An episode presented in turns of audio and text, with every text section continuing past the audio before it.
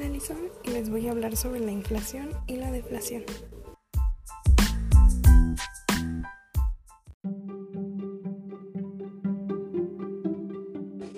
Personalmente me ha sido un poco complicado entender el concepto de inflación.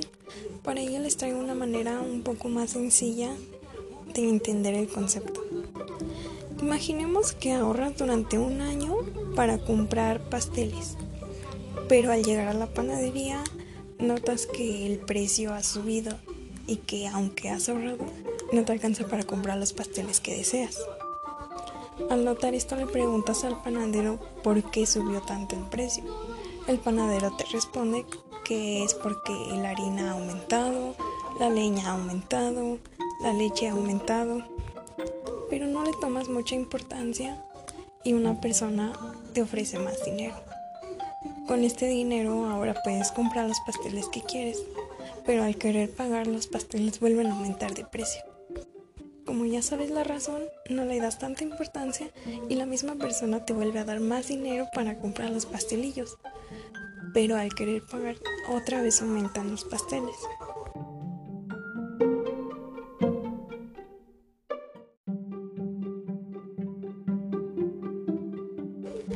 Aquella persona te sigue ofreciendo más dinero para poder pagar tus pastelillos, pero te das cuenta de que recibir ese dinero solo generaría que aumenten otra vez los pastelillos.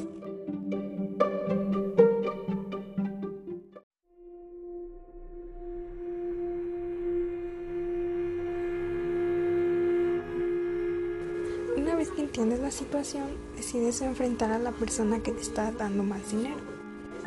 Entiendes que esa persona es la causa de que aumenten los precios. Esta persona sin remordimiento se ríe y le preguntas quién es y qué es lo que quiere. No te contesta, pero el señor de la panadería te dice que su nombre es inflación y que es un monstruo que va por los negocios intentando destruir su economía.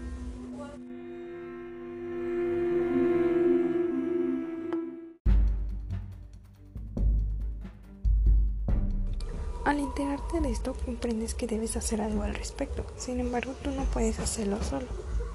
Tanto clientes como vendedores deciden unirse a ti, pues han sido víctimas también de la inflación.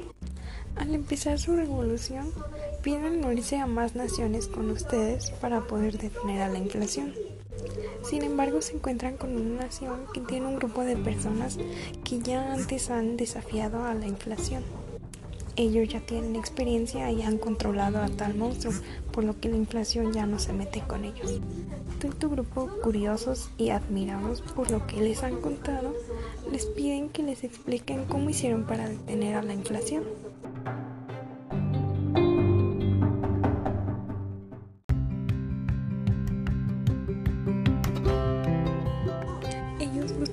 Les explican que lo primero que hacen es ver si existen riesgos que afecten la estabilidad de los precios de los pastelillos. Para ello llevan dos tipos de análisis. En primer lugar, observan el crecimiento económico y el aumento del precio del petróleo, que este es quien puede causar más aumentos de precio a corto plazo. En segundo lugar, observan cuánto es el dinero que está circulando en la economía, pues demasiado dinero puede causar a medio plazo que los precios aumenten de una manera fatal. Si hay demasiado dinero, entonces podrían comprar más bienes de los que hay. Por ello se, existe un desequilibrio y lo que estamos buscando nosotros es mantener ese equilibrio, pues al aumentar el precio, entonces todos podrían comprar una cantidad justa de bienes. Pero cabe aclarar que la inflación no puede existir si aumenta un solo bien sino que tienen que varios bienes de la canasta básica para considerarse como inflación. Ustedes asombrados le preguntan al otro grupo que si entonces lo que ellos hacen es impedir que los panaderos les suban el precio a los pastelillos. Ellos les explican que no, que lo que ellos hacen solo es fijar un interés. Entonces, nuestro único trabajo es fijar los niveles de intereses para asegurarnos de que los precios se mantengan siempre estables. Así será más fácil poder ahorrar, pues si ahorras dentro de un mes los precios van a estar más o menos al mismo precio de lo que están ahora.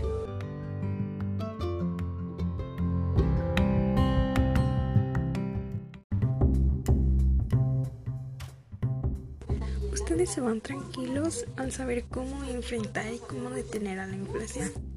Sin embargo, el alivio no les dura mucho, pues el otro grupo les explica que no es el único monstruo que existe, pues también existe otro monstruo llamado deflación. Ustedes sorprendidos les preguntan qué es la deflación. Ellos les explican que la deflación es una disminución de los precios. Ustedes se alegran al escuchar esto, pero no entienden por qué le llaman monstruo. Pero ellos les dicen que no pues al igual que la inflación, la deflación puede perjudicar demasiado a la economía. Si los precios bajaran continuamente, ustedes esperarían una semana con la esperanza de que ahora los precios sean más bajos y que dentro de un mes estén aún más baratas. La única solución de las fábricas sería retrasar su producción y esto afectaría mucho más a la economía. Entonces, ahora entienden que tanto la deflación como la inflación pueden afectar demasiado pero ahora ya saben cómo y con quién acudir cuando estos entren en la acción.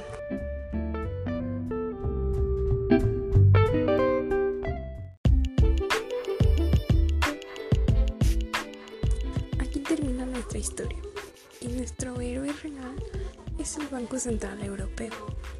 Este es quien se encarga de mantener la estabilidad de los precios.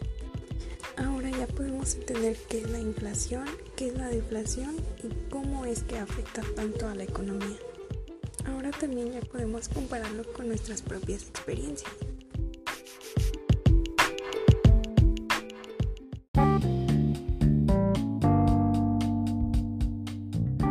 ¿Qué es lo que pienso al respecto?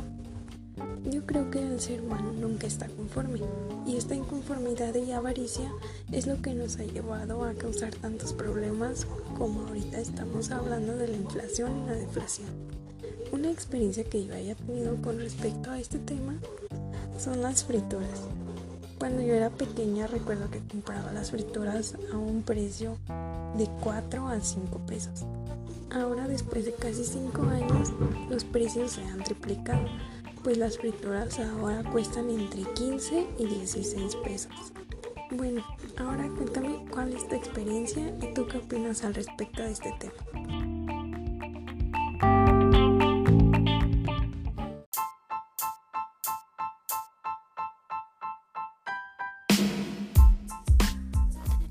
Eso es todo de mi parte. Espero nos volvamos a ver pronto.